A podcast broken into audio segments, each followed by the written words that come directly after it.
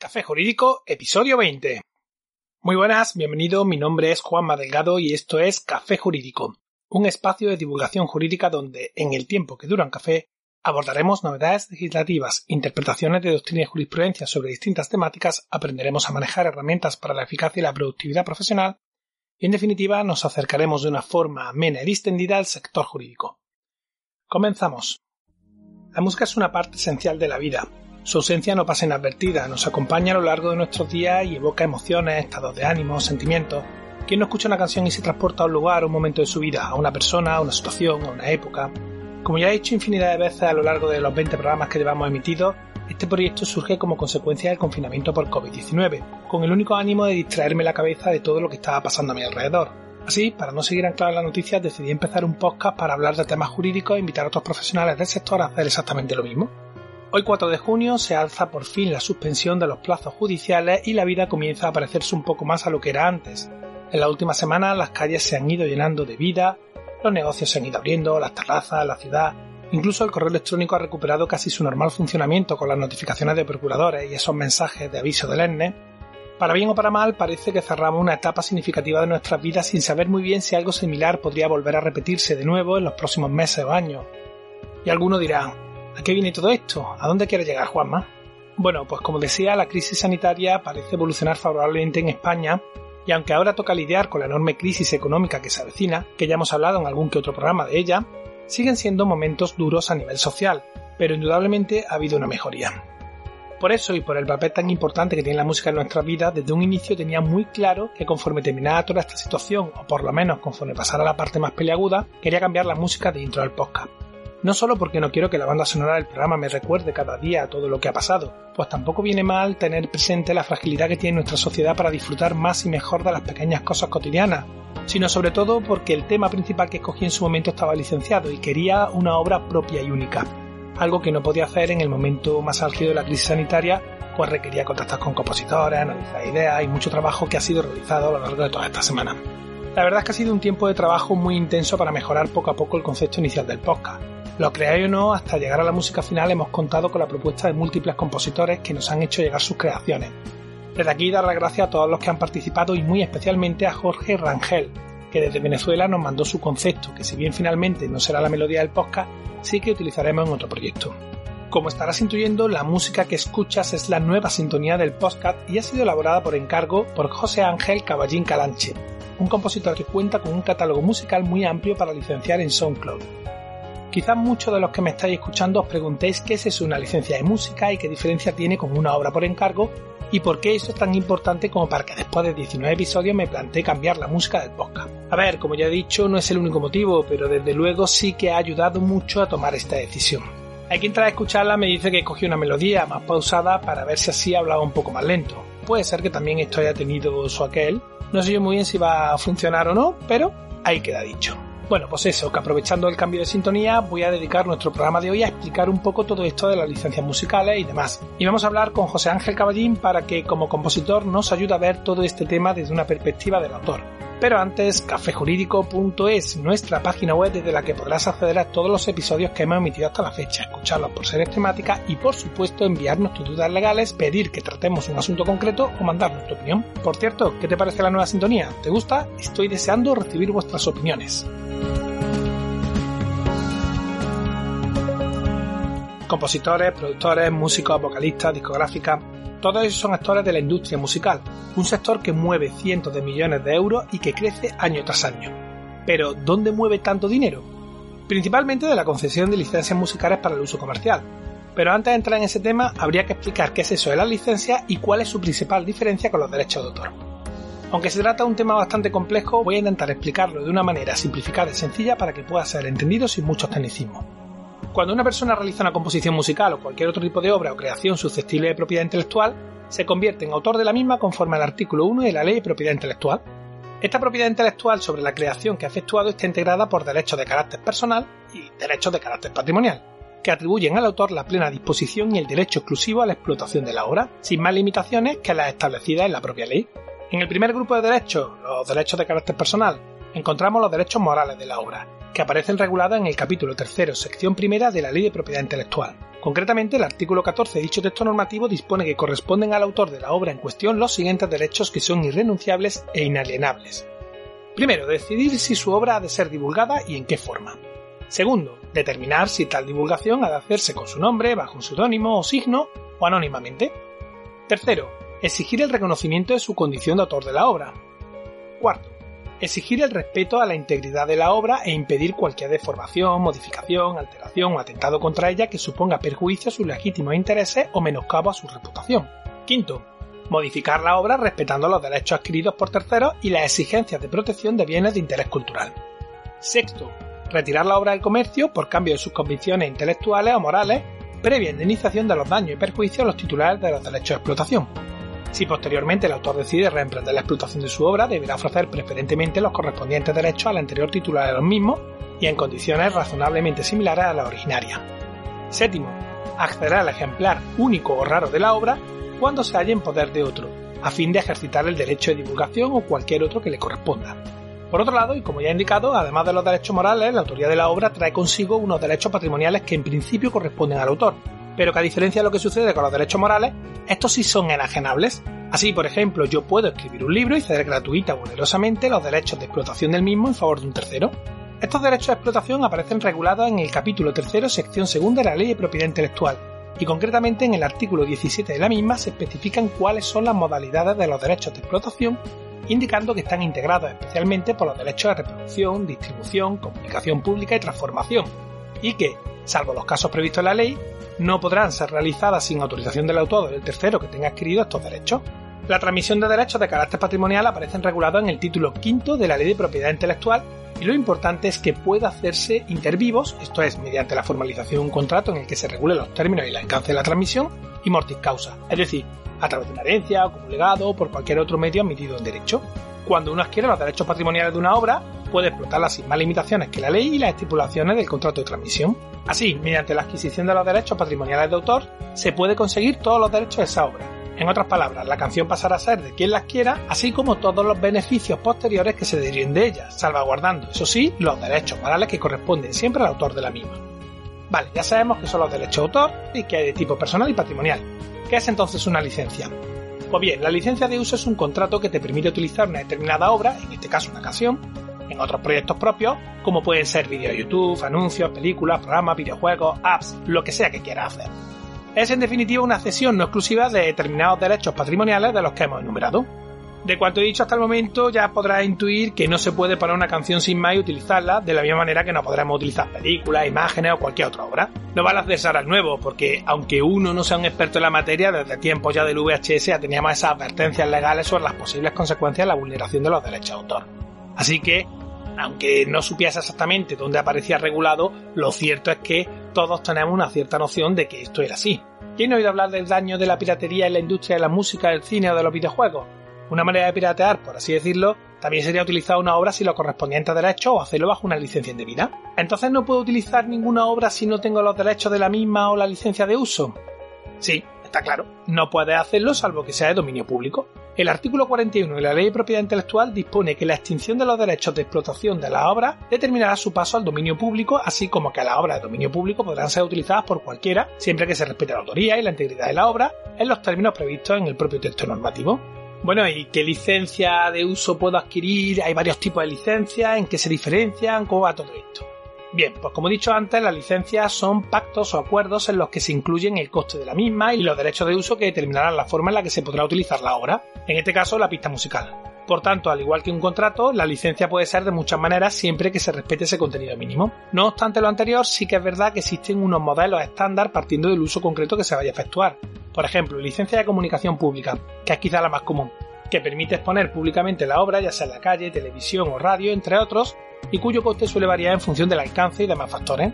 La licencia maestra que dan autorización a la persona que la adquiere para utilizar la canción en proyectos audiovisuales a partir de los mismos, ¿vale? A partir de esa obra. O la licencia de reproducción que permite que la canción pueda ser reproducida a través de cualquier medio o soporte y bajo cualquier circunstancia necesaria, por ejemplo, para la grabación de un CD o de un DVD. O la distribución que permite autorizar a un tercero a la comercialización de la obra. En fin, como veis, una buena cantidad de licencias. Si os interesa este tema, podemos hacer un programa específico para hablar de los distintos tipos de licencias en la música, las imágenes, en los vídeos o en las aplicaciones informáticas que es otro mundo donde también tiene sus especificaciones en la materia. De hecho, aquí hay bastante, en el ámbito informático hay mucho, mucho, mucho de lo que hablar que hay licencias muy curiosas y muy específicas. En resumen, y como ya he dicho antes, la licencia es un acuerdo en el que se estipula lo que se puede y lo que no se puede hacer con una obra, cómo se debe utilizar correctamente según el tipo de licencia adquirida y los costes de la misma. O bien, como decía al inicio, la canción que teníamos era licenciada bajo una determinada prerrogativa, lo que significa que no teníamos los derechos plenos de la obra y por tanto el día de mañana cualquiera podría comprar su licencia también y utilizarla para otra cosa. De hecho, me consta que desde mi adquisición se ha utilizado en al menos 6 proyectos más. Y esto, como comprenderéis, es algo que no me hace mucha gracia por muchos motivos, entre otros porque tampoco sé en qué proyectos concretamente se ha utilizado. ¿Qué pasa ahora con esta nueva música que estrenamos hoy? Pues que según los términos de contratación se considera un trabajo por encargo y conforme a los mismos y a la normativa vigente tenemos los derechos de autor exclusivos y completos para la composición. Obviamente, como hemos dicho, solo los derechos patrimoniales, pues los derechos morales corresponden siempre a su autor, a quien tenemos al otro lado del micrófono y bueno, ya sin más, paso a darle la bienvenida. Buenas tardes, José Ángel, muchas gracias por acompañarnos en el día de hoy y bueno, felicitarte no solo por el trabajo que has realizado, sino también porque ha llegado a mis oídos que hace muy poco ha sido tu cumpleaños. Hola Juan, bueno, ante todo darte las gracias por la invitación y agradecimiento de darme la oportunidad también de estar con ustedes y todos tus oyentes en Café Jurídico Podcast. Eh, bueno, muy complacido de, que les haya gustado el tema y de que de alguna manera podamos entablar una nueva relación con todos tus oyentes también. Muchas gracias y feliz día para ti también. Cuéntanos, José Ángel, ¿en qué te has inspirado para hacer el tema del podcast? Bueno, esa pregunta te la respondería de la siguiente forma. Eh, mi primera inspiración como todo artista es conocer la fuente. Entonces cuando tuvimos contacto, pues lo que hice fue navegar en, la web y conseguir eh, el podcast como tal y escuchar un programa completo, ver más o menos cómo era el ambiente, ver cómo era el ambiente que había generado inclusive con la música primaria, la música original que estaba y ver cómo se interactuaba cada una de las personas, cada uno de tus invitados las pausas que hacían, la velocidad inclusive de la forma como vas hablando. Eso genera mucho también del tiempo de, que hay que usar de la música. Definitivamente si la música es lenta, muy lenta y la velocidad de habla es rápida, pues hay un choque, eh, si se quiere, eh, en las personas, en el, oyente, que no sabe que o, no se concentra en una o no se concentra en la otra. Entonces es por eso que hay un ritmo paralelo, de tal forma de que todo se maneje eh, de, una, de una forma más, más, más abierta, pues, por decirlo así, más tranquila. Y después, bueno, el tono de voz influye muchísimo también. Acuérdate que la música que estoy haciendo, que les estoy produciendo, que hicimos, pues mejor dicho, es una música en donde va a acompañar una idea y por eso es que no deben haber melodías fuertes, no deben haber melodías que marquen eh, de alguna manera el, el ritmo para así hacer que sea como una música incidental, que es lo que estamos tratando de hacer. La música incidental, pues como todos bien saben, son muy usadas también en películas, acompañando eh, ciertas escenas y también se usa en la publicidad. Eh, yo tengo una amplia experiencia en, en publicidad porque vengo de ella y bueno, después te lo comentaré más adelante. Como compositor profesional de cientos de temas, ¿puedes contarnos qué tipo de licencias de música suele utilizar en tus obras? Bueno, esa, quizás es una de las preguntas más difíciles, eh, pero te podría resumir lo siguiente, ¿no? Eh, existen muchas em, empresas, inclusive globales, como Epidemic, Atlas, Jungle, bueno, por nombrar solamente algunas, en donde tú puedes generar una suscripción y de alguna forma eh, tú formas parte de esa comunidad, por decirlo de esa manera, y tú disfrutar de unas licencias que te permiten cambiar canciones, elegir una u otra, etcétera, etcétera. Bueno, esos son como planes pagos, por decirlo así, como puede ser un canal de, información pago. Pero están también los, los, libres de derecho, que es como mucha gente trabaja hoy en día. ¿Por qué? Porque por lo menos en este caso especial con el COVID, eh, las empresas registradoras de temas están en este momento en, en stand-by y entonces de alguna forma pues no se pueden hacer los registros. Pero eh, no es necesario que tengas que registrar los temas, eso te quería comentar en España porque ya que eh, según un artículo eh, de vigencia todavía, un, artículo de 1991, 92, todas las, creaciones que se hagan, hay una protección automática para autores, artistas y creadores. Solamente para la parte de, obra, pues como decirlo así, a diferencia de la propiedad industrial, que aquí en España eh, si se necesita para marcas, patentes, diseños, etc. Entonces en realidad no es obligatorio tener una canción registrada o realizar eh, un acto administrativo, pues como tal, para tú ser considerado como autor de una pieza eh, de la que creas. En este caso, pues como te digo, de alguna forma estamos protegidos. Existen muchos otros mecanismos, como, como por ejemplo están, aunque parezca mentira, los correos. El correo es uno de los primeros mecanismos que se hicieron de registro en la historia. Simplemente tú registrabas directamente este, reenviándote la información en un CD cuando estaba el CD. Eh, te lo reenviabas y eso te servía de registro. Pero es un tema, como te digo, difícil de contestar, amplio, pero estamos, eh, gracias a, España, estamos avalados de todos los creadores. Efectivamente, ese artículo al que haces alusión es el artículo 1 de la Ley de Propiedad Intelectual eh, del que hablaba al principio del episodio. Por otro lado, cuéntanos cómo funciona exactamente las plataformas tipo SoundCloud. Sí, bueno, SoundCloud es una red, eh, una comunidad internacional eh, generada en los Estados Unidos para compartir música. Se hizo para, bueno, para un sistema de una válvula de escape quizás entre artistas, músicos, de compartir su, no solamente músicas originales, porque también hay compilatorios de, DJs en donde hacen mezclas y todo esto. Eh, la función es simplemente llegar a la masa. Hoy en día lo están usando bastante como mecanismo para, para impulsar jóvenes artistas. Eh, para otras personas les han servido inclusive para tener eh, observar las tendencias musicales de moda dependiendo de los países que es algo muy interesante no todos los no todos los países tienen el mismo estilo, por decirlo de esa forma, con todo lo que se ha intentado globalizar la música a nivel mundial, cada, eh, se permanece en la esencia de algunos países y algunos temas, dependiendo de la composición, pegan más que otras. Bueno, SoundCloud ha sido una buena plataforma para todo esto. Yo tengo también mi canal allá, este, por cierto, y es muy interesante porque es gratuito, hay un sistema que es gratuito y te permite pues comunicarte de una manera si se quiere, estándar con el resto de la población a la hora de que necesiten ubicarte eh, un demo o inclusive oír un, manejo de una canción o cómo van el avance de otros temas, etcétera, porque te generan links directos donde tú puedes compartir con tu cliente y con tu amigo, con tu quien sea, no, sé, no tiene que ser netamente comercial, este, información. Ahora, hoy en día eh, también, este, a diferencia de plataformas como iTunes y todo esto, pues el SoundCloud ofrece eh, la oportunidad que sea gratuito y podrías subir a una opción pago, eh, que es el SoundCloud Pro, que también yo la uso, en donde tú puedes empezar a monetizar tus trabajos. Como sabes, personalmente me encanta el tema y ha sido un auténtico placer trabajar contigo hasta el resultado final. Como siempre que nos acompaña un invitado, me gustaría dejarte un momento spam para que puedas decir a nuestros oyentes cómo pueden encontrarte. Bueno, de verdad, muchas gracias por la invitación de nuevo, te lo reitero y, te doy las gracias por la oportunidad de llegar a tus oyentes de una forma amena, como estuvimos en esta conversación, de verdad muy agradecido. Bueno, te podría dar este, dos contactos, uno es mi correo electrónico, mi email, que es el siguiente, es J-A-C-A-V-A-L-L-I-N, arroba gmail.com. Y la otra opción, que estábamos hablando hace unos minutos, del SoundCloud, también te podría dar mi canal para que oigan demos, temas.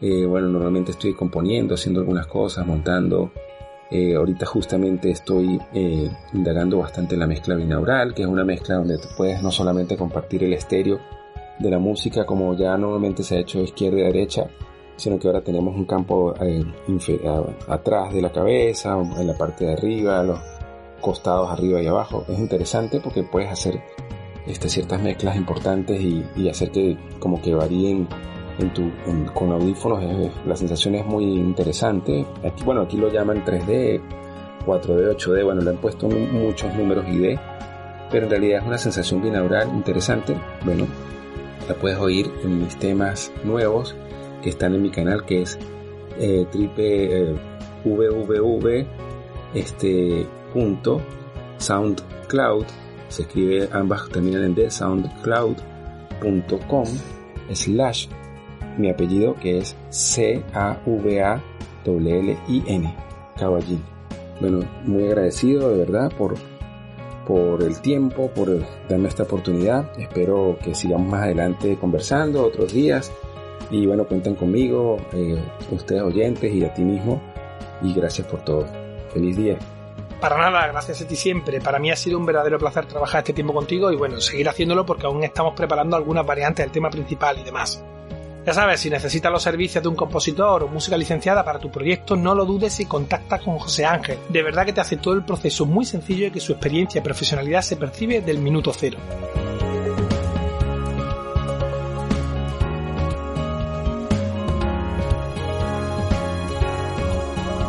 Toca irse no sin antes agradecer el feedback, valoración y comentarios en iTunes, iBox, Spotify YouTube. Suscríbete, recuerda que emitimos programa los martes y jueves a las 4 y media de la tarde y que desde nuestra página web cafejurídico.es encontrarás los datos de contacto de nuestro invitado y podrás escuchar todos los programas que hemos emitido hasta la fecha.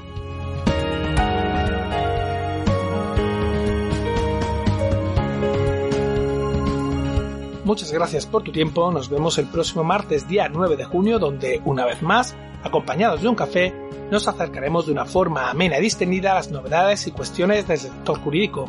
Entre tanto, cuídate mucho y adiós.